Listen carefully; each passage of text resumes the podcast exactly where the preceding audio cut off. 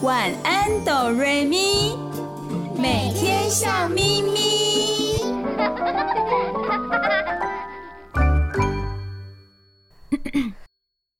准备好了吗？我们要开始喽！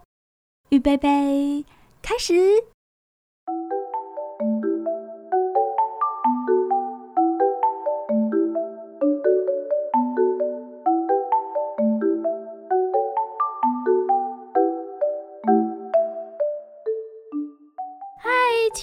的大朋友和小朋友，欢迎收听《晚安，哆瑞咪》。每个礼拜天晚上九点到十点播出。我是小光，我是小雪。你收听的电台是 FM 九九点五 New Radio 云端新广播电台。大家好，我是小雨。很高兴，亲爱的大朋友和小朋友转开收音机收听我们的节目。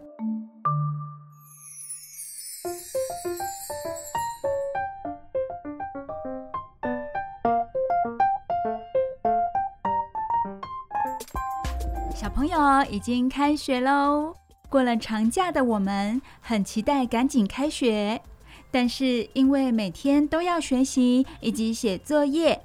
所以，有的小朋友又会想念那些不必天天写作业、只管玩乐的日子了，感觉很矛盾吧？小光、小雪，你们会不会这样想呢？不会，因为其实我在假日的时候就有想要赶快上学了，所以上学之后我也不觉得很累。小光呢？上学之后会不会很期待假日的到来？我也还好，我知道小光呢，他是一个不管是学习上或者是玩乐上，都会很认真的一个小朋友哦。所以呢，不管是上学或者是放假，对小光来说都是一样的平常心。如果亲爱的小朋友，你在心里有这种矛盾情节的话，没有关系哦，因为这就是人之常情，大家都会想要轻轻松松、开开心心的过生活啊。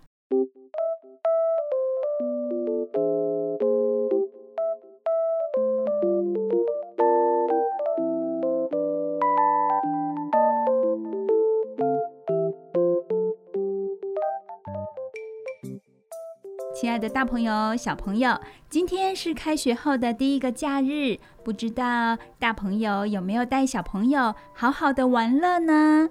可能有的人还是很忙碌，没有办法放心的游玩。没关系哦，下礼拜、下下礼拜、下下下礼拜，还是可以好好计划一下的。等一下，我们还是要提醒大朋友、小朋友。到外面玩要小心，戴好口罩，勤洗手，保护自己的身体健康，千万不能大意。对呀，一定要记得好好保护自己。没错，现在还在疫情期间，所以亲爱的大朋友、小朋友一定要戴好口罩，勤洗手，好好的保护自己的身体哟。今天呢，小光、小雪和小雨想要和大家聊聊公园。为什么要聊公园呢？因为公园是大朋友常常会带小朋友去玩的地方，而且公园几乎随处可见呢。常常在一个大的社区，就会看到一座或大或小的公园。也许大朋友、小朋友家的附近啊，就有公园了。而且还常常去玩呢，对吗？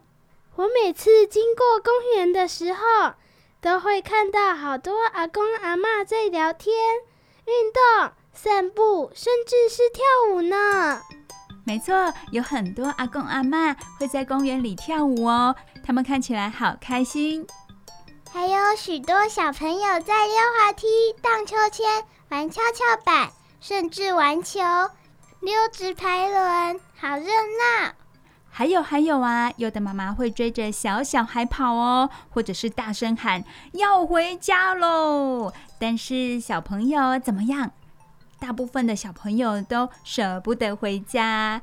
公园对很多人来说是个可以运动、调剂身心，甚至是交际的好地方哦。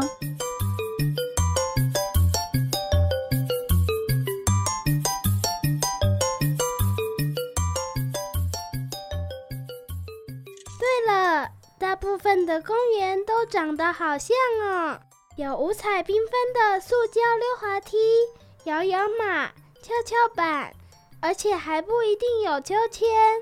我最喜欢荡秋千了，只要有秋千的公园，我都玩得特别开心。小光和小雪都讲到重点喽，大部分的公园游乐设施都长得很像，五彩缤纷的塑胶溜滑梯、摇摇马、跷跷板等，当然还有可以让大朋友、阿公、阿嬷小小健身一下的器材。这些游乐器材有个名字哦。咦，游乐器材也有名字啊？不是叫滑梯、跷跷板吗？我知道，它们叫罐头玩具，像罐头食品一样被复制出来，到处都可以看到。哦，原来如此。那我想要玩不同的，更好玩的。我也是。我也会想玩玩一些比较有特色的游乐器材，可是会有吗？有哦，有哦，跟罐头玩具不一样的公园，这种公园就叫做特色公园。真的很不一样吗？有哪些特别的东西呢？让小雨来告诉小光、小雪以及收音机前的大朋友、小朋友哦。近几年来兴起的特色公园有磨石子滑梯、沙坑、攀爬器材，可以让孩子透过玩乐来打开身体感受，跟一般的滑梯、跷跷板很不一样哦，感觉更有趣，会让小朋友一玩再玩，甚至呢大朋友也会想玩，甚至有的时候比小朋友玩得还疯呢。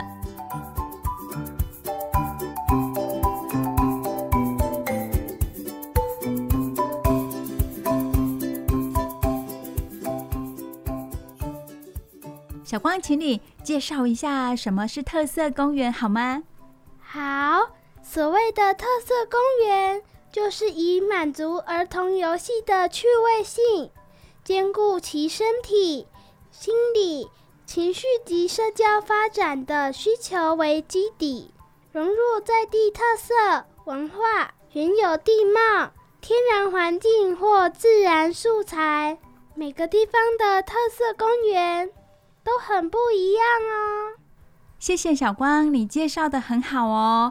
刚刚有讲到几个重点，就是啊，这些特色公园除了满足儿童游戏的趣味性，还会照顾到他们的身体呀、心理情绪跟社交发展的需求。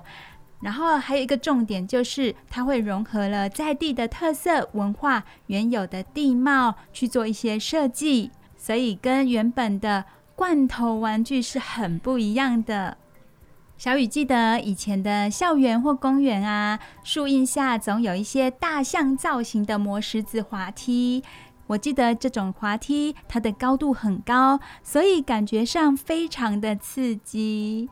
而以前呢，还有木质木头制作的跷跷板哦，或者是可供攀爬的铁质立方体等，加上沙坑，还有大草皮。这是小雨对小时候公园啊、校园的印象，而这些呢，会让小孩子们跑跳一整天都不觉得累哦。不过现在我们的校园或公园的样貌就很不一样了。儿童游戏区通常只有色彩鲜艳的塑胶滑梯和摇摇马，小朋友被限制在罐头的玩具里。虽然非常的安全，却少了一些触摸或挑战其他材质的玩法创意。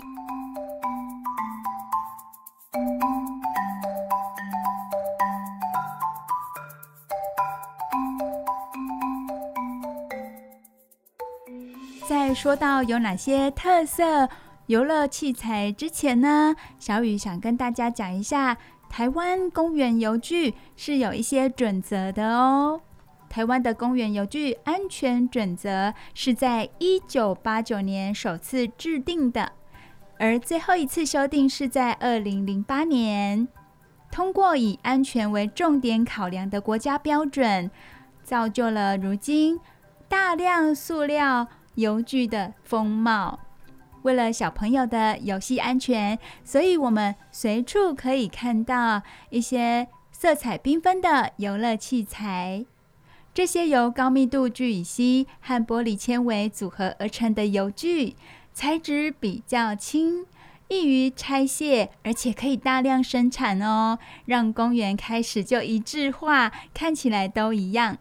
然而呢，在专家看来，这类塑料在风吹雨打下是否安全呢？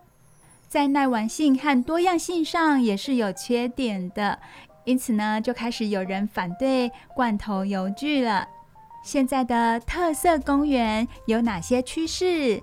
我们请小光先为我们说明第一个趋势哦，是什么样的趋势呢？怀旧磨石子滑梯当道。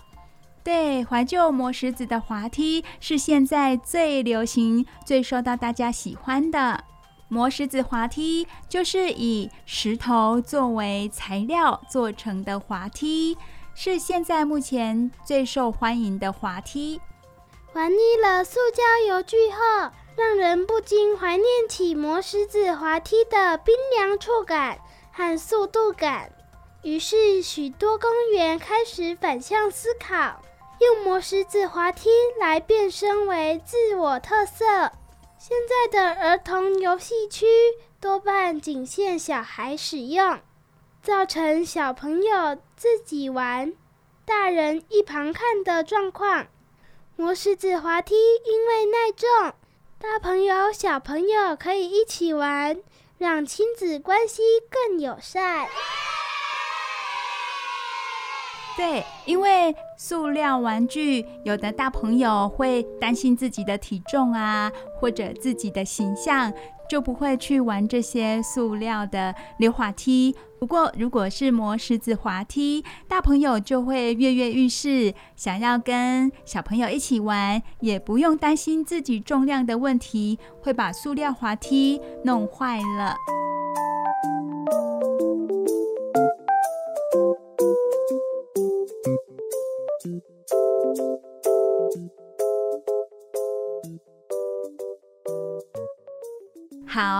所以磨石子滑梯是现在特色公园的一大趋势。再来，第二个趋势是什么呢？小雪可以告诉我们吗？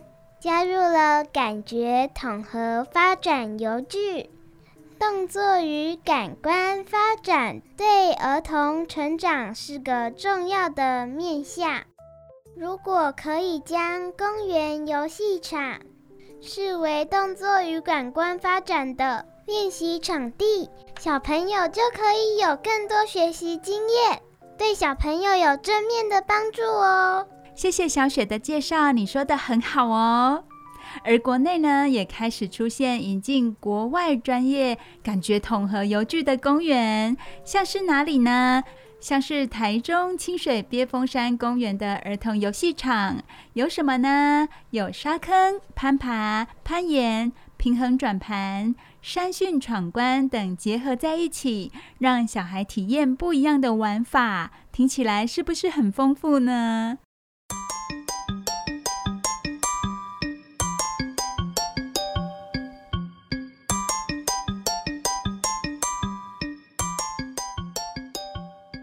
好，接下来现在的特色公园趋势第三，第三个趋势是什么呢？是融合在地多元共生元素。听起来有点复杂，而且有点，而且有点不好理解，对吧？没关系，让小雨跟大朋友、小朋友说明哦。这个融合在地多元共生元素是从哪一年开始的呢？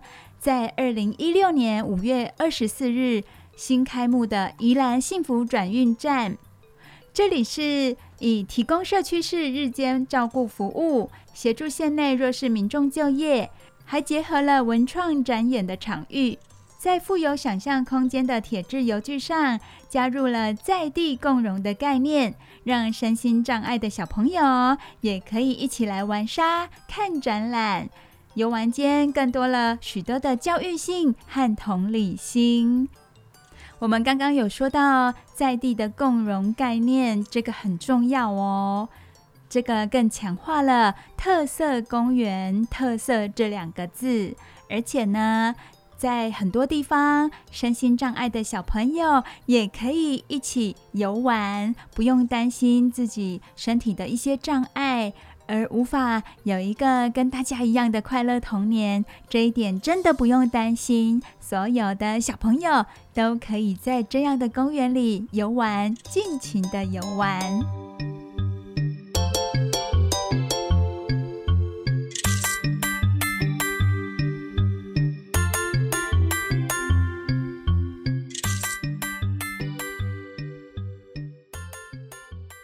小雨在这里总结一下现在的特色公园三大趋势。如果亲爱的大朋友有机会有时间带小朋友到这些特色公园玩的话，你就会发现这三大趋势哦。我们再说一次哦，哪三大趋势呢？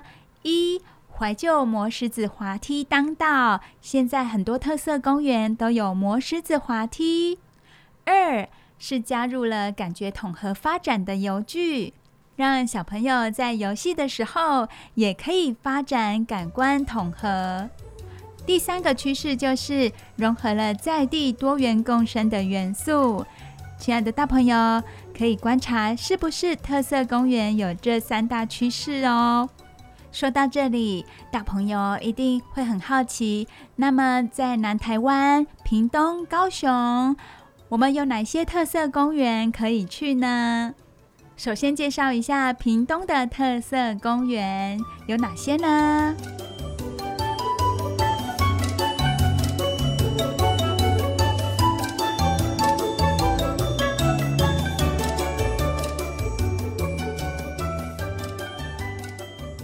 阿猴一九零九绿水园区、永大公园、和平公园。屏东公园、兰州街特色公园、客家花轿游戏场、复兴公园，这些是在屏东的特色公园哦。每一座特色公园都有亮点呢。屏东特色公园很好玩哦，还吸引了不少家长特地从高雄去朝圣，带小朋友去玩哦。在高雄区有哪些特色公园呢？大朋友也可以稍微笔记一下，下礼拜、下下礼拜或下下下礼拜就可以带小朋友去这些地方玩喽。高雄的特色公园有魏武营都会公园共融游戏场、和德里公园、汕头公园、小港森林公园、金狮湖南区公园、秀拉儿童游戏场。马蒂斯儿童游戏场、莲池潭儿童公园。接下来要说的特色公园是以沙坑为主的哦。如果家里的小朋友非常喜欢玩沙的话，大朋友可以考虑带你的小朋友到这些地方游玩，像是内围杯公园、美都公园、凤林广场、澄清湖儿童游戏区。南区资源回收厂回馈中心、六龄儿童游戏场。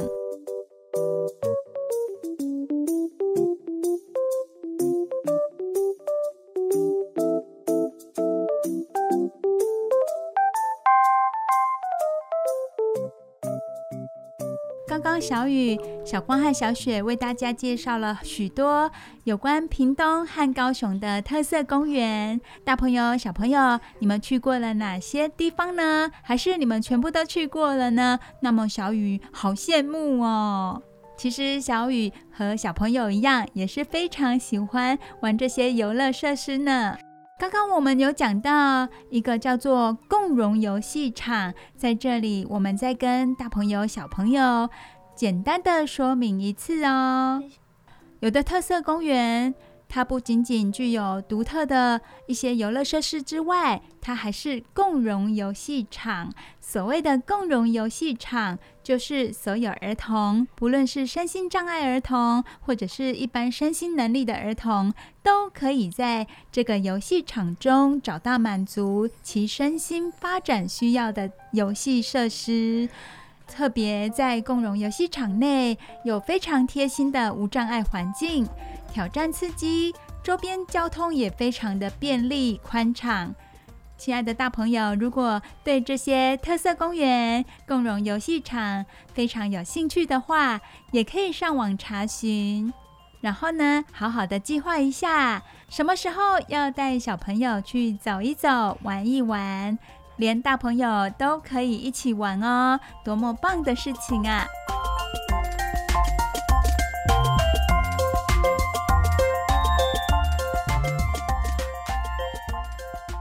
今天节目的开始，跟大朋友、小朋友聊一聊公园，也跟大家介绍了一些特色公园。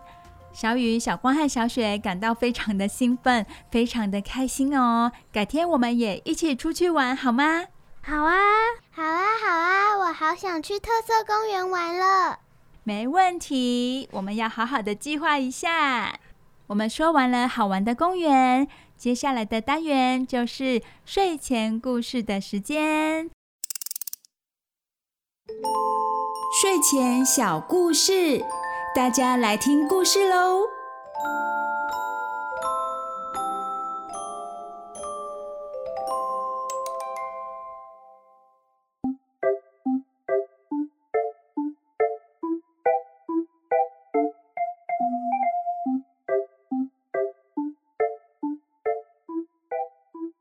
亲爱的大朋友、小朋友，欢迎来到晚安哆瑞咪的睡前故事单元。我是小雨，我是小雪。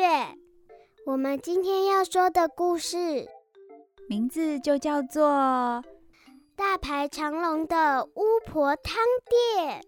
那表示这家专门卖汤的店是巫婆开的，而且一定煮得非常好喝，所以每天都大排长龙，很多人都来排队哦。这样说起来，好像汤是巫婆的拿手好菜。没错，小雪好聪明哦，汤果然是巫婆的拿手好菜哦。那么，我们首先来看到绘本的封面，小雪跟大家介绍一下吧。我们可以看到封面上有一个大大的锅子，还有许多小动物们，他们都好开心，带着开心的笑容一起喝汤。大家很开心的享用着汤，对不对？对，这家店好像专门卖的汤是南瓜汤诶。小雪有看到哦，很清楚哈。好，那么我们现在就赶快跟大朋友、小朋友说今天的故事喽。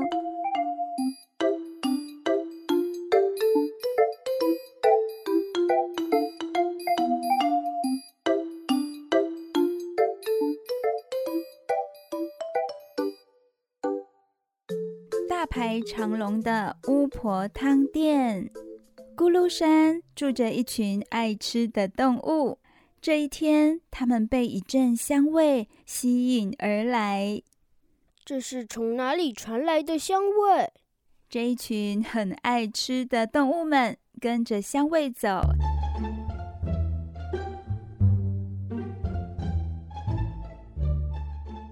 来到一座陌生的房子前，铁门上爬满长刺的荆棘。缠绕成一道厚厚的围墙。小朋友知道荆棘吗？它上面好多刺哦。有些人会在家里的院子种一些长满刺的植物，为的就是防止小偷爬墙进入家里偷东西。那么这是谁的家呢？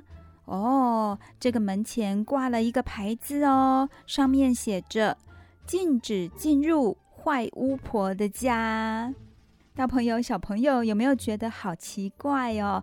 怎么会有人自己称呼是坏巫婆呢？其实这是要让其他的人都感到害怕，里面住了一个坏巫婆。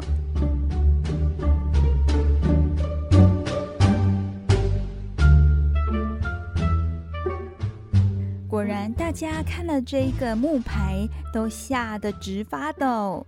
爱吃的小动物们说：“好可怕哦！”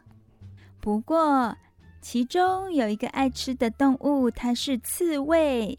刺猬弟弟嗅了嗅味道，然后说：“香味是从里面传出来的。”说完，就一溜烟的钻进去了。因为刺猬弟弟全身都是刺，所以他完全不怕那些荆棘、充满刺的植物。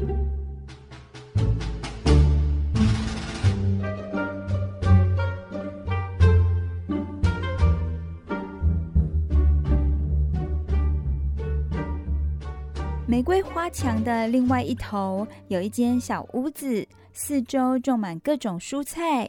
小雪，我们一起来告诉大朋友、小朋友，有哪一些蔬菜呢？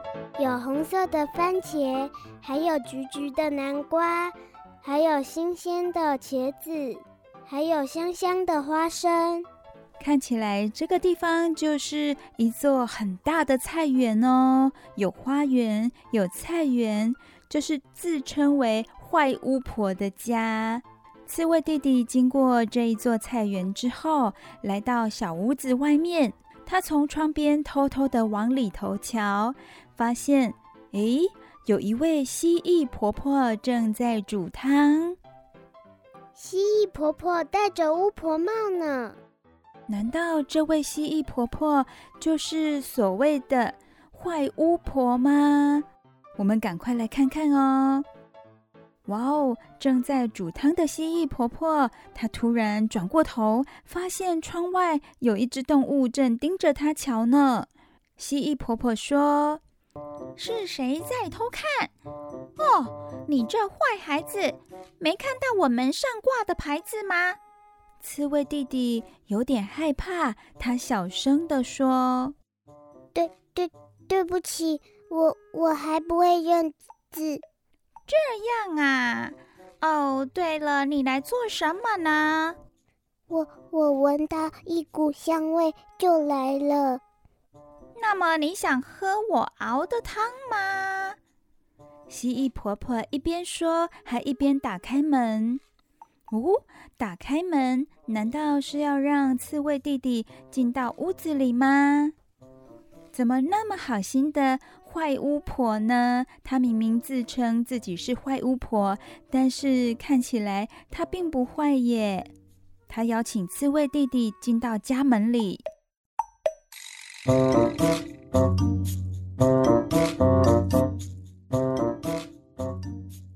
你是巫婆吗？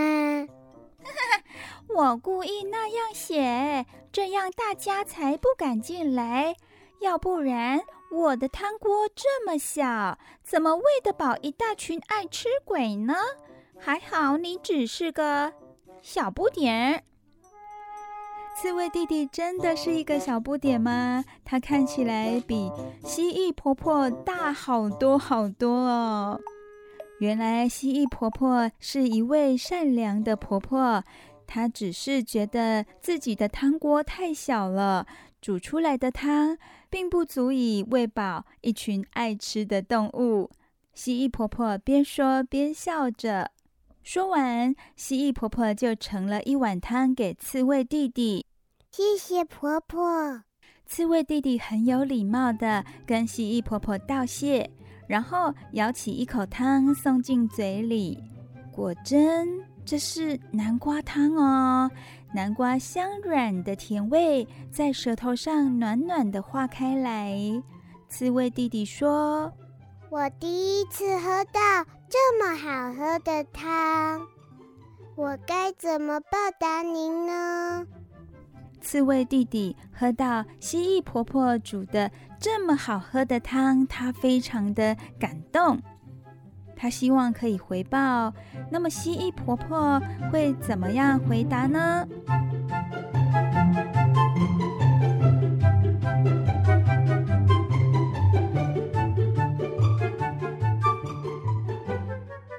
蜥蜴婆婆很开心遇到这么有礼貌的刺猬弟弟，她请刺猬弟弟帮忙采收豌豆。这个菜园长了好多豌豆哦，小雪，你有看见吗？有啊，好多饱满的豌豆荚。对呀，那表示蜥蜴婆婆也很会种菜哦。蜥蜴婆婆说：“谢谢你呀，我最近腰痛，做这些工作特别累，还好有你帮忙。我明天会煮豌豆浓汤哟。我明天可以再来吗？”可爱的刺猬弟弟很想再喝一次蜥蜴婆婆煮的汤。他询问蜥蜴婆婆：“明天可不可以再来喝她煮的豌豆浓汤？”蜥蜴婆婆说：“如果你愿意帮忙，就可以哦。不过不可以告诉别人。”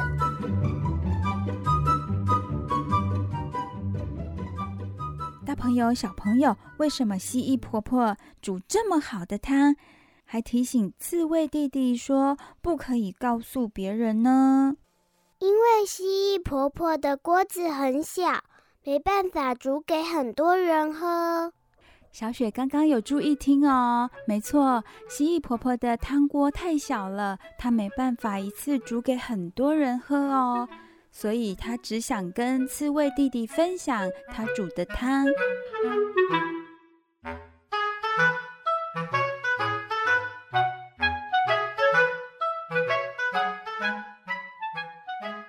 当刺猬弟弟帮蜥蜴婆婆的忙之后，他要回家了。他走出门外，动物们还在门口等着呢。里面真的有巫婆吗？那香味是什么呢？刺猬弟弟好紧张的说：“呃，里面真的没有一个老婆婆，也没有什么汤。”真的吗？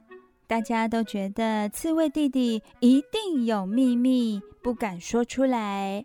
爱吃的动物们这下感到非常好奇，他们觉得刺猬弟弟一定有吃到什么好吃的东西，而不跟他们说。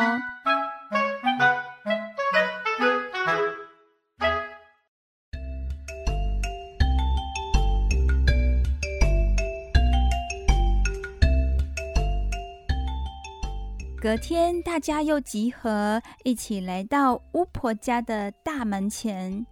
但是他们是躲在树丛后面，偷偷的看着，只看到刺猬弟弟开心的又钻进门，嘴里还说着：“嘿嘿，今天是豌豆浓汤，好期待哟！”哈，他说是豌豆浓汤耶！动物们，你看我，我看你的。好想进去看看哦！为什么刺猬弟弟可以喝到好喝的汤呢？我们都不行。我也想进去喝豌豆浓汤。那么，我们想想办法，一起进到巫婆的家。好哦，好哦，好啊！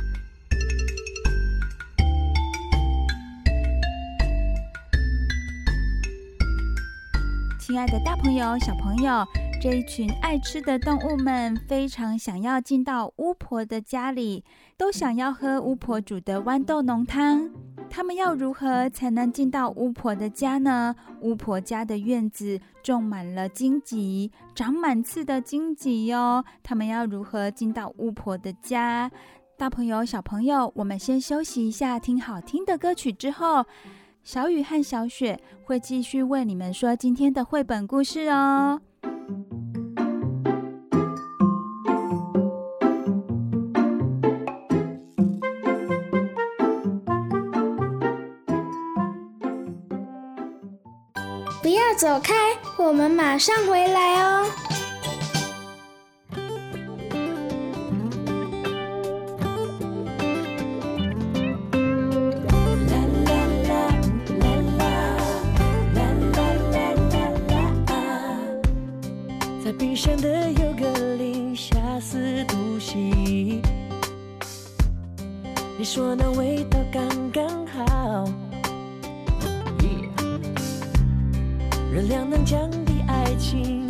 过敏反应，分解你幻想的情节，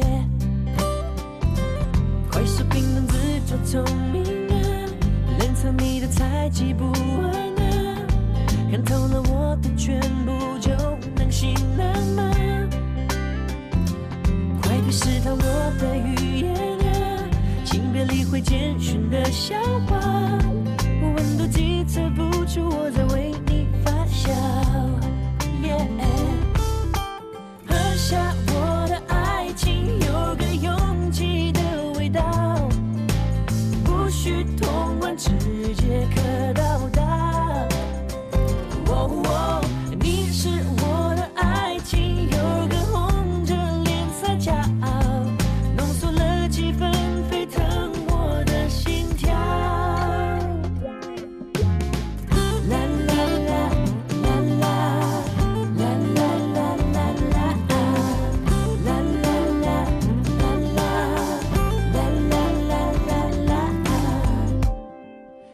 想的优格里下四度 C，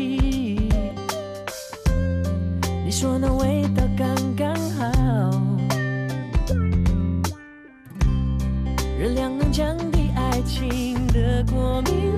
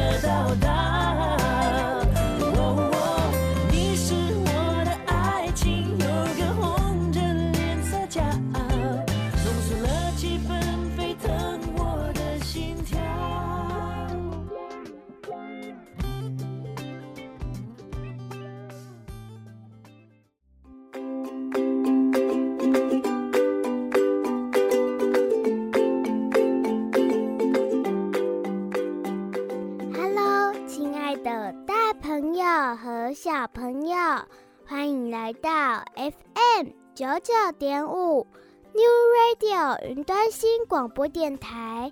大家好，我是小雪。小雨和小雪要继续为你们说今天的绘本故事喽。今天的绘本故事名字叫做《大排长龙的巫婆汤店》。小雪很棒哦！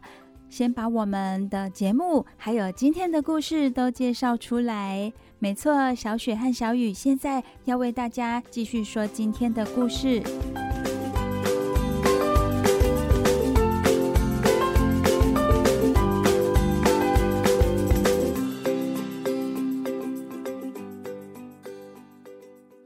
森林里有一群很爱吃的动物。有一天，他们闻到很香浓的味道，他们跟着香味来到一间叫做坏巫婆的家。坏巫婆的家院子种满了荆棘，这长满刺的植物让这群动物望之却步，他们不敢走进去。只有刺猬弟弟，因为他长满了刺，他完全不怕这些长满刺的植物哦。进到巫婆家里之后，号称是坏巫婆的蜥蜴婆婆，请刺猬弟弟喝香浓的南瓜汤。原来这个号称坏巫婆的蜥蜴婆婆，她一点也不坏，她只是要防止爱吃的动物进到家里。所以在门口挂了一个“坏巫婆的家”这几个字的牌子，让动物们都不敢进到家里。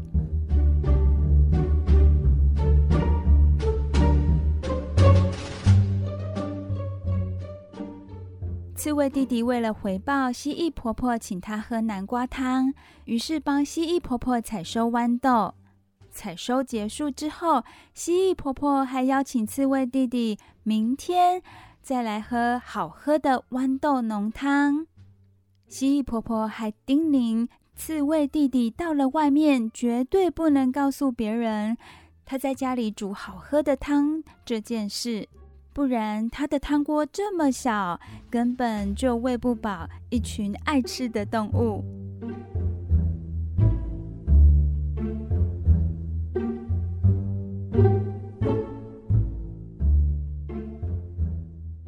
到了隔天，刺猬弟弟走进坏巫婆的家，其他的动物们早就躲在树丛后面，看着刺猬弟弟的一举一动。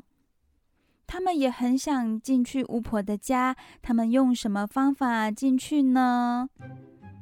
鼹鼠对大家说：“我去看看。”鼹鼠说完，就开始在大门的下方挖起地道来了。我们也去。松鼠和老鼠也跟着钻进去了，他们都是很厉害的。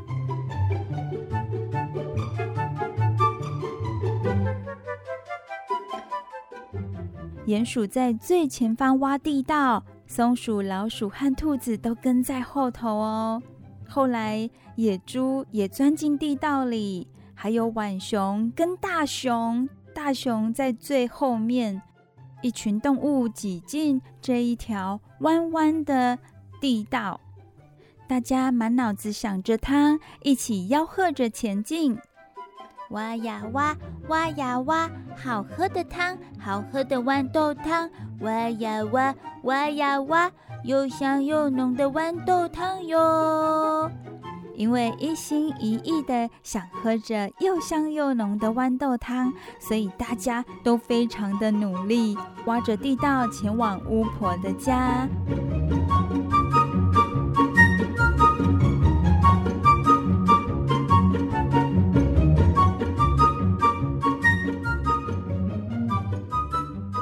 小雪，你有看到吗？他们在挖地道的同时，地面上。刺猬还走在荆棘花园里呢，好像他们快要到地点了。对，感觉这群爱吃的动物会比刺猬弟弟还早抵达巫婆的家哦。这个地道越挖越大，有哪些动物呢？我们再跟大朋友、小朋友说一下，有哪些动物在地道里。哇哦，有兔子。乌龟、黄鼠狼、獾、狸猫、狐狸、山猪、大熊，这么多爱吃的动物啊！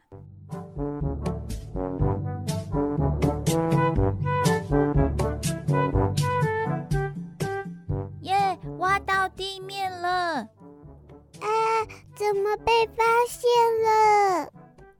刚到的刺猬弟弟一回头，被一个又一个从地底钻出来的动物吓了一大跳。我们也要喝汤，我们也要喝汤啊！蜥蜴婆婆也一脸惊吓的样子哦。不过她真的很和蔼可亲。蜥蜴婆婆说：“你们真的很爱吃耶！哦，好吧，那么就分你们吧。不过……”说真的，汤不多哦。蜥蜴婆婆真的很好耶，她没有拒绝这些动物。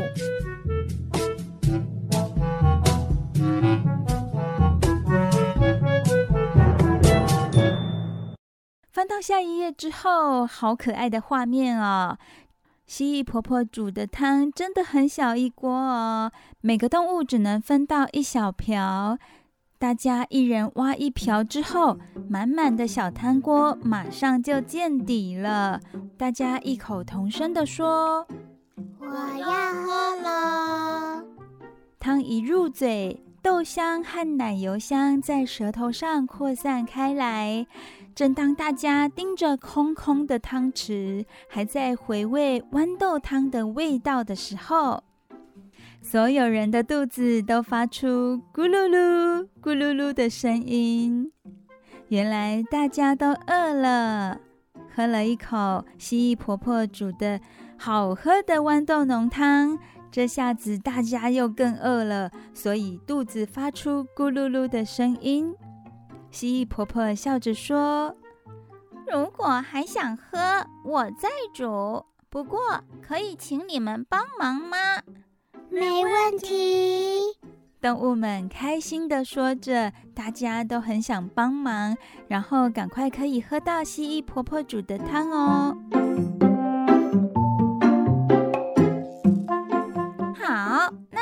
请先准备一个大锅子，去提一桶好喝的山泉水，再多采些马铃薯和番茄来，番茄要去蒂。马铃薯要切小块。蜥蜴婆婆好专业哦，她下指令给所有的动物们，每个动物都被分派到重要的工作哦。蜥蜴婆婆又大声的指挥：全部丢进锅里，再慢慢熬煮。哇哦，这一锅浓汤咕嘟咕嘟的滚起来了。然后蜥蜴婆婆试了试味道，婆婆念着一连串的咒语：加点胡椒，加点盐，迷迭香、百里香，还要一点细香葱。她边念着咒语，还一边撒下调味料，再丢进几片香草叶。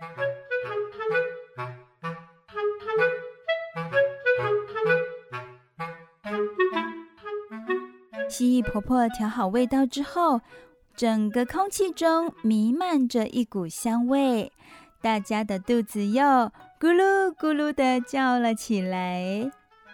哇，好像变魔法一样哦！大家觉得蜥蜴婆婆好厉害哟！不一会的功夫，就煮好了一锅香喷喷的浓汤。大家这次不是只有一汤匙的汤哦。每个人都分到一碗汤呢。大熊拿到的是大的碗，其他的小动物呢，也都依照自己的体型拿着适合的汤碗。我要喝了，真希望明天也能喝汤呢。大家一口一口的享受着。蜥蜴婆婆说：“只要你们愿意帮忙，我就再煮汤给你们喝哦。”从那天起呢，门口就出现了一条大排长龙的队伍，大家都想喝蜥蜴婆婆美味的汤。不知什么时候开始，蜥蜴婆婆家的大门敞开了，门口的牌子已经换掉了，变成巫婆汤店。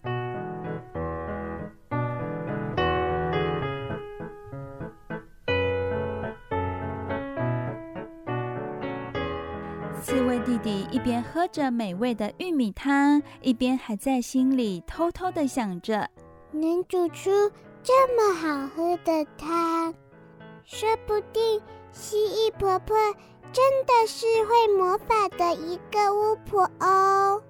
这样说起来，蜥蜴婆婆是一位很会料理的巫婆哦，而且她喜欢和大家分享。书本的最后一页，哇，有介绍好多巫婆店的汤哦，有油亮亮的番茄马铃薯浓汤，有粒粒分明的玉米浓汤，有爽口的豌豆浓汤，还有一开始刺猬弟弟喝的南瓜浓汤。亲爱的大朋友、小朋友。大排长龙的巫婆汤店，这个故事，小雪和小雨已经为你们说完喽。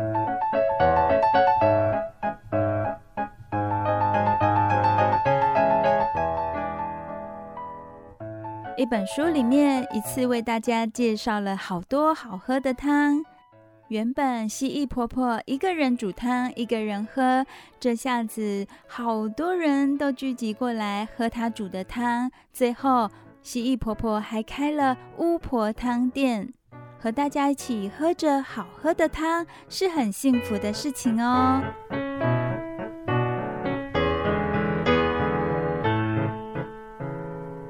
亲爱的大朋友、小朋友，我们故事听完了。你收听的节目是《晚安，哆瑞咪》，在 FM 九九点五 New Radio 云端新广播电台播出。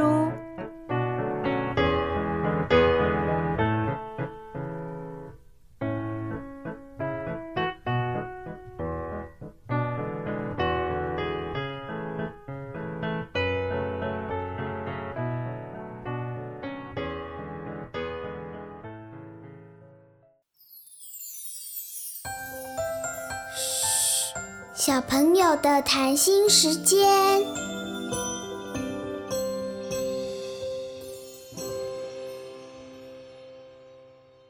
亲爱的大朋友和小朋友，你收听的节目是每个礼拜天晚上九点到十点播出的《晚安，哆瑞咪》哦，我是小雪。大家坐好喽，我们的谈心时间要开始了。小雪，你也是，快点坐好。好，我早就坐好了。感觉上，小雪非常听小光的话哦。在他们对话当中，因为他们是充满了安全感，所以小雪信任小光，于是他就乖乖坐好了。因为在他们的对话当中没有恐惧感，而是充满了我刚刚说的什么安全感。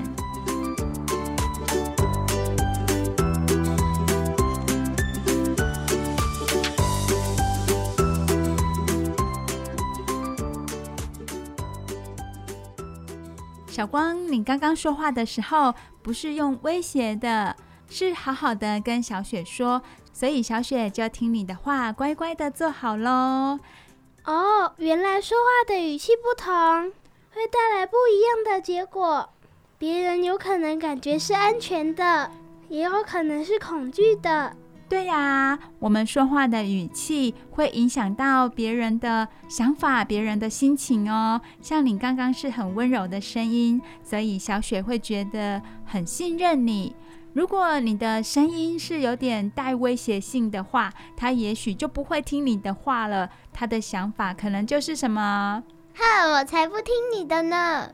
对，就是这样啊。像我们平常大朋友。在跟小朋友相处的时候，你有没有发现呢？如果你的语气是温柔的话，你的孩子也会调整他自己的心情。也许在那之前，他不是这么的愿意配合，但如果你是很缓和、很温柔的语气跟他说话，他也许就会静静的听你要表达的是什么，然后从你的话里面去感受到你的关心哦。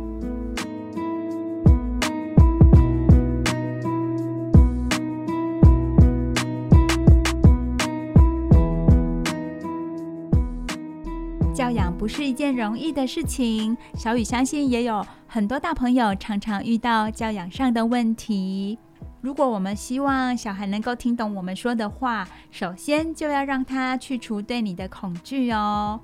就像圣经里头有一句话说：“爱里面呢是没有惧怕的。”所以不管任何原因，当爸爸妈妈拉高嗓门管教孩子之后，都应该在事后找机会修补一下亲子关系。没错，当我们遇到事情的时候，情绪来那是非常自然的事情，每一个人都一样，都会有情绪的。但是在事情过后，我们一定一定要找小孩子聊聊，试着去了解他发生了什么事，为什么你的孩子会突然举止怪异，或像游魂一样心不在焉，无法配合指令。因为你的孩子就只有你能够真正的去帮助他。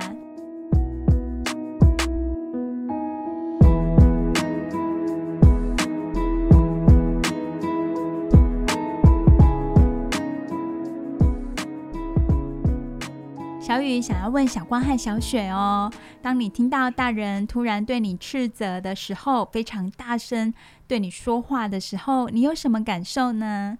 小雪，你先说。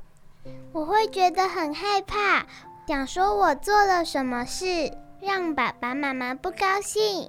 有时候我不是故意的，只是不了解一些事情。对，有些道理我们还不是那么的了解，需要大人帮忙哦。我们也好想要把心里的话说给爸爸妈妈听。对呀。因为爸爸妈妈是我们最信赖的大人，会让我们有安全感，所以我们也希望爸爸妈妈好好的跟我们说话，我们一定会更懂事的。对呀，我们大人常常希望自己的孩子听话，可是常常适得其反。小朋友反而越来越不听话，这个时候我们就可以检视一下，是不是我们让小朋友感到害怕哦。刚刚有听到小光和小雪心里的声音，这也代表了小朋友心里的声音呢。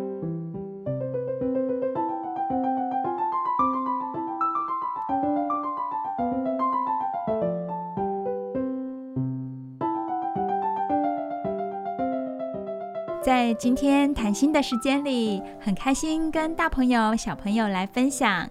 时间也过得很快耶，又来到我们节目的尾声，要跟大朋友、小朋友说再见喽。你收听的节目是每个礼拜天晚上九点到十点播出的《晚安哆瑞咪》。你收听的电台是 FM 九九点五 New Radio 云端新广播电台。谢谢大朋友和小朋友今晚的收听。